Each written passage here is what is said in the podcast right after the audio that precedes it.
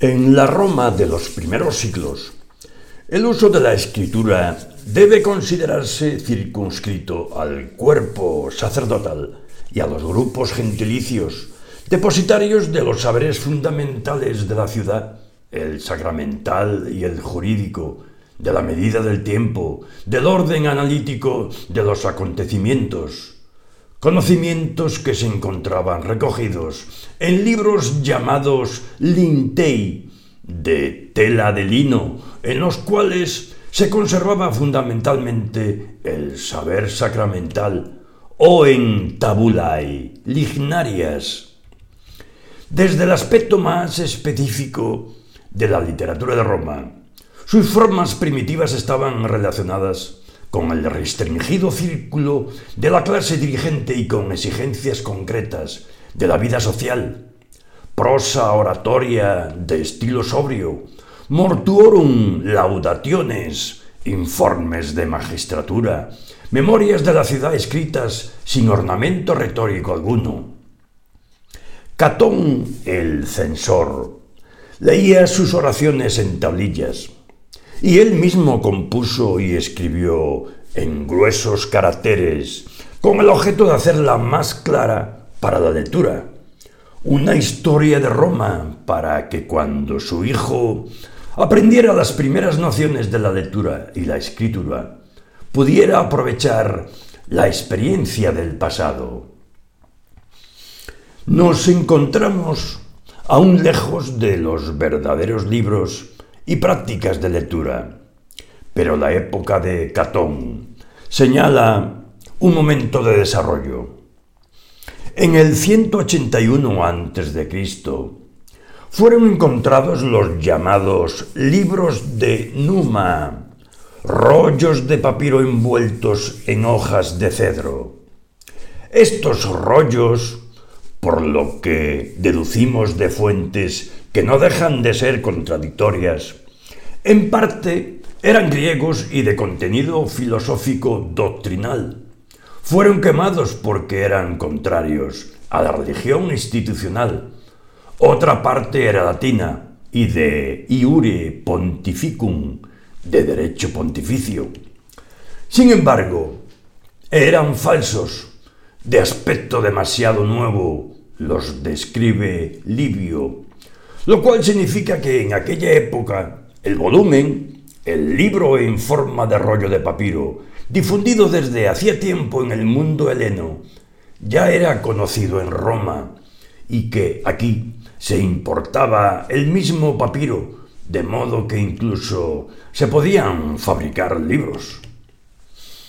En ese mismo periodo de tiempo, en Enio, y en algunas décadas más tarde en Lucilo, se encuentran los primeros testimonios auténticos de uso de este material escrito y por tanto del rollo como soporte de textos literarios en el mundo literario. El fenómeno está relacionado con dos hechos de capital importancia y que connotan la cultura romana entre los últimos años del siglo III y de los inicios del siglo I a.C., el nacimiento de una literatura latina basada en modelos griegos y la llegada a Roma de bibliotecas completas griegas provenientes de botines de guerra, en una época en la que cada vez eran más importantes las influencias helénicas junto con la aparición de un... Mia... hostias, macho.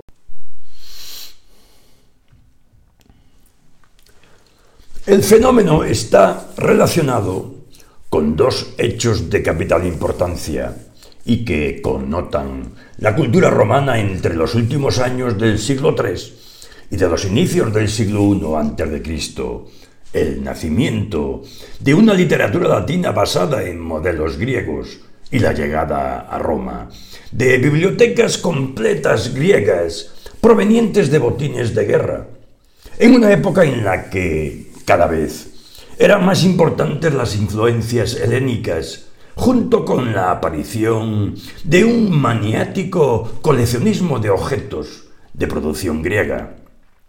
De este modo, los libros griegos importados representaron el modelo para el libro latino que estaba a punto de nacer.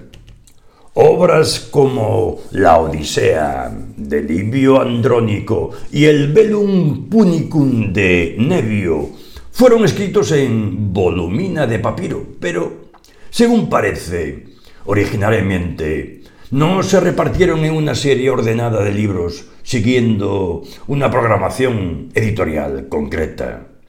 Por el contrario, la subdivisión de los anales de Enio en 18 libros desde su composición y la partición del proemio de Nevio en siete libros realizada posteriormente por el gramático Ottavio Lampadione indican que poco a poco se abría paso, gracias a la presencia cada vez más amplia de los modelos de libros griegos, una conciencia de la relación entre texto y libro, se trataba no sólo de realizar una transposición de las exemplaria graica en un contexto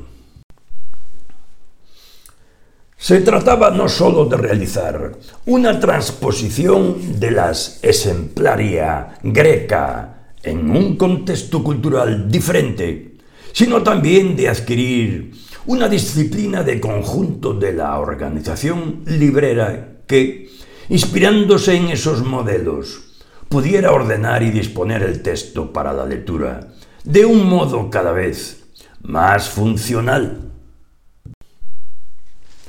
La lectura del libro literario requería un alto grado de dominio técnico y cognoscitivo. En otros casos, era suficiente tener un cierto nivel de alfabetización, en concreto, la lectura de manifiestos, documentos o mensajes se hacía más fácil por la repetición de ciertas fórmulas. Hasta los siglos II y III después de Cristo, leer un libro significaba normalmente leer un rollo. Se tomaba el rollo en la mano derecha y se iba desenrollando con la izquierda, la cual sostenía la parte ya leída. Cuando la lectura terminaba, el rollo quedaba envuelta, todo él en la izquierda. Estas fases, así como algunos gestos y momentos complementarios, están ampliamente testimoniados en las representaciones figurativas, sobre todo en los monumentos funerarios.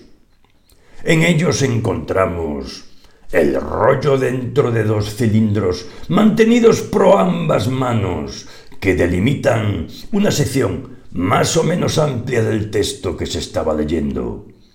El rollo abierto, a modo de lectura interrumpida, sostenido por una sola mano que, asiendo los dos cilindros por los extremos, deja libre la otra mano.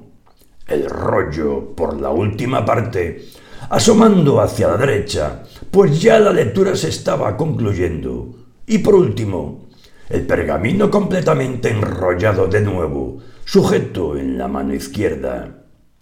Algunas fuentes, tanto iconográficas como literarias, demuestran también la utilización de un... Algunas fuentes, tanto iconográficas como literarias, demuestran también la utilización de un atril de madera que mantenía el rollo mientras se leía y que está apoyado en el regazo del lector sentado o bien montado en un pequeño soporte. Según estas modalidades de lectura, se podía variar libremente el segmento de apertura del rollo, de tal modo que se podía leer una sola columna de la escritura o, normalmente, más columnas, quizá hasta cinco o seis, a juzgar por la medida de la parte desenrollada que muestran algunas representaciones. En este último caso, la mirada del lector se iba deteniendo sobre la columna que leía, pasando fácilmente de una a otra durante la lectura del texto. En el caso de los rollos ilustrados, Los ojos del lector podían leer una secuencia de imágenes casi simultáneamente, completando con la mente las distancias temporales o espaciales entre las escenas representadas. Pero las descripciones iconográficas muestran asimismo las situaciones de la lectura. Se puede observar al lector solo con su libro o mientras lee ante un auditorio que lo escucha. Al maestro en plena lectura en la escuela, al orador que declama su discurso con el escrito ante sus ojos, el viajero leyendo en el carruaje, el comensal tumbado leyendo un rollo que tiene entre las manos y a la adolescente leyendo atentamente de pie o sentada en una galería. De fuentes literarias se sabe que se leía también cuando se iba de caza, mientras esperaba que la pieza cayera en la red o durante la noche para vencer el tedio del insomnio. La lectura, en definitiva, al igual que en los tiempos actuales, parece haber sido una operación muy libre, no solo en las situaciones, sino también en la fisiología. Las condiciones para aprender a leer resultan diferentes según las épocas, estado social y las circunstancias. En general, el aprendizaje se producía en el ámbito familiar o con maestros particulares o en la escuela pública. Las fases y los niveles de adiestramiento eran variados y probablemente se procedía con letras de cuerpo diferentes, empezando desde los más grandes. La capacidad de leer podía detenerse en los mínimos indispensables leer las letras mayúsculas como Hermerote, el personaje de Petronio, o alcanzar un aprendizaje completo con maestros de gramática y de retórica, llegando a niveles muy avanzados, hasta un perfecto dominio. Pero antes aún de aprender a leer, se aprendía a escribir.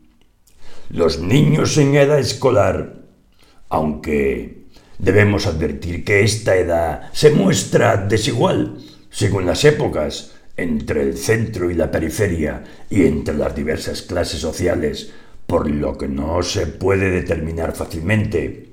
Tenían que aprender sobre todo las figuras y los nombres de las letras en riguroso orden alfabético, en ocasiones, con ayuda de figurillas de marfil u otros objetos similares y entonces aprendían a escribir siguiendo el surco de las letras que el maestro había grabado en una tabla de madera que después ellos mismos debían grabar con letras. Las frases posteriores estaban constituidas por el trazado de sílabas, de palabras enteras y por último frases. El aprendizaje de la lectura separado del de la escritura. Se producía en un segundo momento, aunque existían algunos casos que habían abandonado la escuela en los primeros grados, de personas capaces de escribir, pero no de leer. Del mismo modo, los ejercicios iniciales de lectura tenían base, en primer lugar, el conocimiento de las letras, después de sus asociaciones silábicas y de palabras completas. El ejercicio continuaba con una lectura realizada lentamente durante largo tiempo, hasta que no se llegaba poco a poco a una enmendata velocitas, es decir, un considerable grado de rapidez, sin incurrir en errores.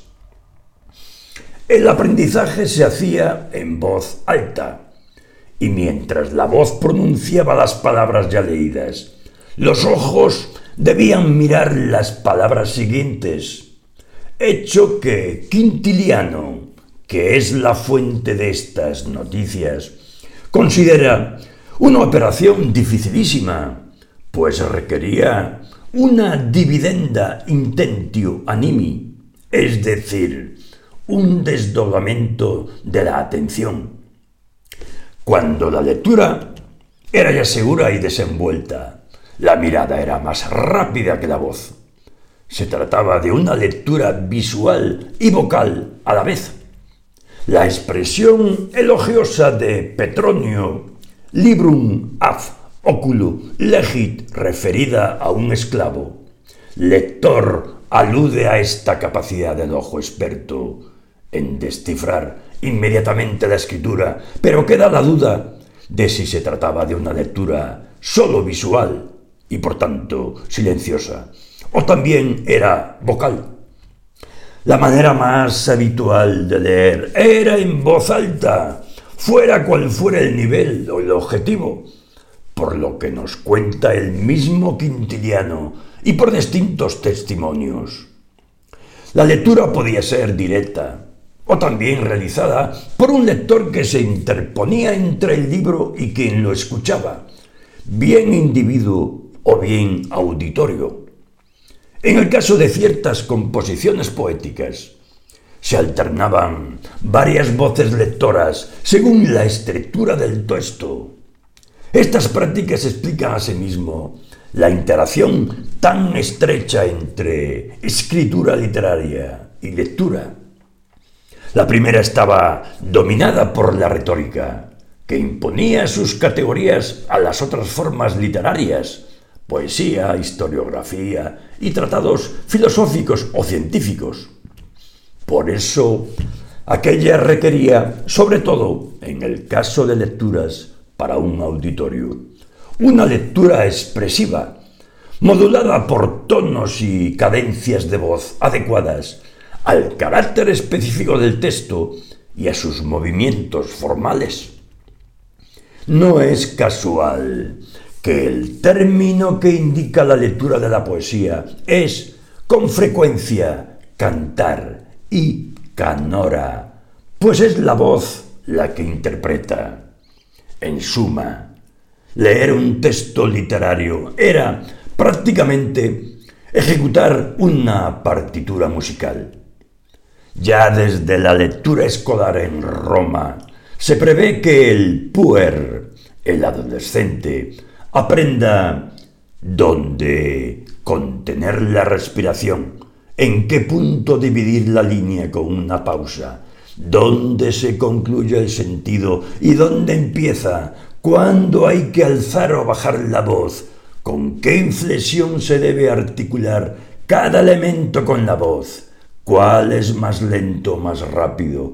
¿O debe decirse con más ímpetu o más dulzura? Se iniciaba este tipo de ejercicio con la lectura de Homero y Virgilio. Luego se pasaba a los líricos, a los trágicos y a los cómicos, pero, por ejemplo, se leían de Horacio solo unos fragmentos y se evitaban las partes más licenciosas. Se leían también a los poetas y prosistas arcaicos. En definitiva, en las escuelas de retórica se leían a los oradores y a los historiadores en silencio, siguiendo por el libro la lectura del maestro, o se turnaban para leer en voz alta pues de este modo conseguían resaltar los posibles defectos formales del texto. El hecho de leer en profundidad a un autor complejo significaba no detenerse en la piel, sino llegar hasta la sangre y la médula de la expresión verbal. Del esfuerzo que a veces requería la lectura en voz alta. Da testimonio la terapia del ritmo, que se refiere a la lectura como uno de los ejercicios físicos beneficiosos para la salud, aún más si se piensa que aquella se acompañaba con movimientos más o menos acentuados de la cabeza, del tórax y de los brazos. De este modo, se puede explicar el motivo iconográfico frecuente en el caso de la lectura de rollos, de la lectura interrumpida Esta se interrumpía no sólo por motivos ocasionales, explicar un fragmento, comentar algo, hacer una pausa, también para dejar libre una mano y destacar con mayor gestualidad algunos momentos. La voz y el gesto daban a la lectura el carácter de una performance. La lectura expresiva condicionaba a su vez la escritura literaria que, por estar destinada a ser leída habitualmente en voz alta, exigía la práctica y el estilo propios de la oralidad. Así, las fronteras entre el libro y la palabra se muestran muy difuminadas y por tanto la composición del texto acompañada por el susurro de la voz se autógrafa o se dicta o bien por la lectura ensayo del texto realizada por el autor a los amigos. También está encontramos numerosos testimonios en medios. Así, las fronteras entre el libro y la palabra se muestran muy difuminadas y por tanto la composición del texto, acompañada por el susurro de la voz, se autógrafa o se dicta, o bien por la lectura, ensayo del texto, realizada por el autor a los amigos, también de esta encontramos numerosos testimonios. Eran medios funcionales para un escrito que sustancialmente estaba destinado al oído y que podía resentirse de las excepciones de las rigurosas normas estilístico-retóricas. Así pues, la voz entraba a formar parte del texto escrito en cada fase de su recorrido, desde el remitente al destinatario. Se deberá componer siempre del mismo modo en el que se deberá dar voz al escrito, teorizaba Quintiliano. De todos modos, existían diferencias de sonoridad en la lectura en voz alta, según las ocasiones y las tipologías textuales. Dejando aparte el caso de los lectores expertos o profesionales. La lectura era una operación lenta. Una primera dificultad podía ser el tipo de escritura, a veces librera, caligráfica y otras veces semicursiva o cursiva y adornada con complicados lazos. No todos los que tenían práctica en una de ellas eran capaces de leer fácilmente o incluso solamente leer la otra. La cadencia sonora, además, frenaba la velocidad de la vista y cuanto más se frenaba la voz, más clara era la lectura, pues se articulaba la pronunciación de los tonos. Pero había además otros factores que dificultaban la lectura rápida. Hasta el siglo I después de Cristo, en Roma se utilizaban interpunta, los puntos que indicaban la separación entre las palabras, pero a partir de finales de siglo prevaleció incluso en los textos la escritio continua, muy arraigada en el mundo griego. La escritura era bastante confusa, ya que como era continuada, ya que la escritura era bastante confusa, ya que, como era continuada, impedía a una vista no suficiente. La escritura era bastante confusa, ya que, como era continuada, impedía a una vista no suficientemente avezada individualizar enseguida la separación de las palabras y captar el sentido. Para la comprensión del significado del texto era una ayuda segura la articulación vocálica del texto escrito, pues el oído, aún mejor que la vista, podía captar una vez descifrada la escritura, la sucesión de las palabras, el significado de las frases, el momento de interrumpir la lectura con una pausa. Los signos ortográficos o de puntuación eran funcionales no tanto para la interpretación lógica, sino más bien para la estructuración retórica del escrito, y tenían como objeto señalar pausas de respiración y de ritmo para la lectura en voz alta. Por ello, se utilizaban sistemáticamente o tenían un valor invariable. Había además una ventaja en el uso de la escritio continua. Esta proponía un texto neutro al lector, el cual, de este modo, podía marcar las divisiones y pausas por iniciativa propia en relación con la dificultad del escrito y sobre todo según su nivel de comprensión textual, es decir, su modo de leer.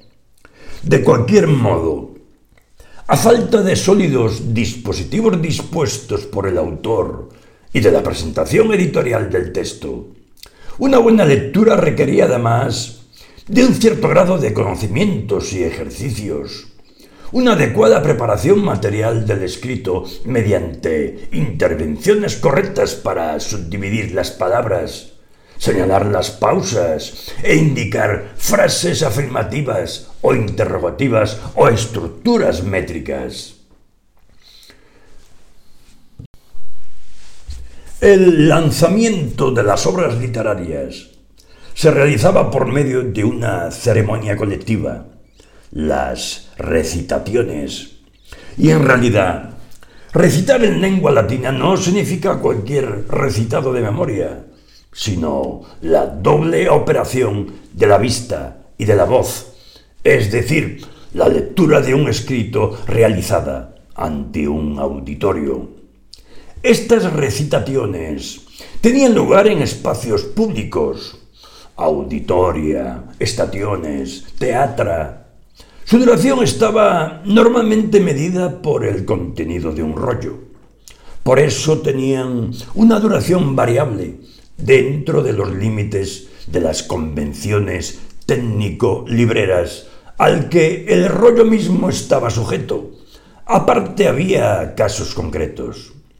Pero lo más importante es destacar el carácter de vínculo social, de complicidad mundana y de hábito intelectual de estas lecturas públicas, las cuales, en cuanto ritos literarios y sociales, contaban con la presencia no sólo de individuos preparados y cultos, menos dados a las cuestiones militares y por ello inclinados a escuchar más que a la lectura, también asistían individuos que no prestaban atención ni tenían interés por ella. Gracias a estos ritos, la participación en el lanzamiento de los libros y en la circulación de ciertas obras comprendía un público más variado y no sólo el de los auténticos lectores. Además del ejercicio de la altura individual e íntima, en privado era frecuente la lectura doméstica, ejercitada por un lector, esclavo o liberto. Esta es una figura habitual en las casas de los romanos ricos, de la que poseemos numerosos testimonios. El mismo Augusto tenía lectores a su servicio y más en general. Debemos creer que este hecho normalmente lo ponían en práctica quienes eran capaces de leer por sí mismos. Igualmente, es un dato demostrado. La lectura en privado realizada por un lector con ocasión de alguna reunión festiva, y se dan casos también de ensayos de lectura que el autor de algún escrito ofrecía a unos pocos amigos íntimos estas lecturas contribuían, así, a cimentar amistades, a emprender nuevas relaciones sociales, a perpetuarlas o, en el caso de las clases emergentes, a imitar hábitos cultos. Bastante menos frecuente era la lectura silenciosa, pero no era del todo insólita. Tal vez se practicaba fundamentalmente en el caso de cartas, documentos y mensajes, pero existen testimonios, desde Horacio hasta San Agustín, de que se realizaba incluso con textos literarios. Realmente, sobre todo en el mundo de la Roma imperial, las modalidades de lectura, al igual que las actitudes y las situaciones, se muestran libres. En la época contemporánea, la lectura silenciosa representa la última fase de un aprendizaje que empieza con el método de lectura en voz alta y pasa a través de una lectura en voz baja, de modo que la diferencia entre los dos modos de leer, el vocal y el visual, puede ser considerada índice de un bajo nivel sociocultural en una sociedad determinada. Pero en la antigüedad, la lectura silenciosa no indicaba una técnica más avanzada respecto a una experta lectura en voz alta. De los testimonios que se poseen de ello, parece que se trataba de una elección en la cual influían factores o condiciones especiales, como el estado de ánimo del lector. Debemos creer que aquella práctica Debemos creer que aquella la practicaban individuos que iban siguiendo a la lectura que se hacía en voz alta. Existía además la lectura en voz baja. También esta correspondía no tanto al nivel de lectura como a factores de otro orden relacionados con las situaciones de la lectura o la índole del texto. Las lecturas especialmente expresivas concernían sobre todo a un cierto tipo de literatura, la que estaba dominada por la retórica y sus artificios, a los que podían acceder como lectores o como auditorio los individuos más cultos, todos aquellos que conocían los instrumentos de la retórica. Pero había otras lecturas respondían a las exigencias de un público estratificado, como era el que se individualizó en los primeros siglos del imperio, cuando Apuleyo, en la introducción de su novela, dice que quería acariciar la oreja de sus lectores, le pido susurro, destina sus metamorfosis a ese público para que hagan una lectura individual en voz baja. En efecto, en voz baja o silenciosa, debía ser la lectura no sólo de la narrativa, sino más en general de la literatura de entretenimiento, que era menos adecuada para realizar en voz alta y en público. Cuando Apuleyo, en la introducción de su novela, dice que quería acariciar la oreja de sus lectores, le pido, susurro, destina sus metamorfosis a ese público para que hagan una lectura individual en voz baja. En efecto, en voz baja o silenciosa, debía ser la lectura no sólo de la narrativa, sino más en general de la literatura de entretenimiento, que era menos adecuada para realizar en voz alta y en público.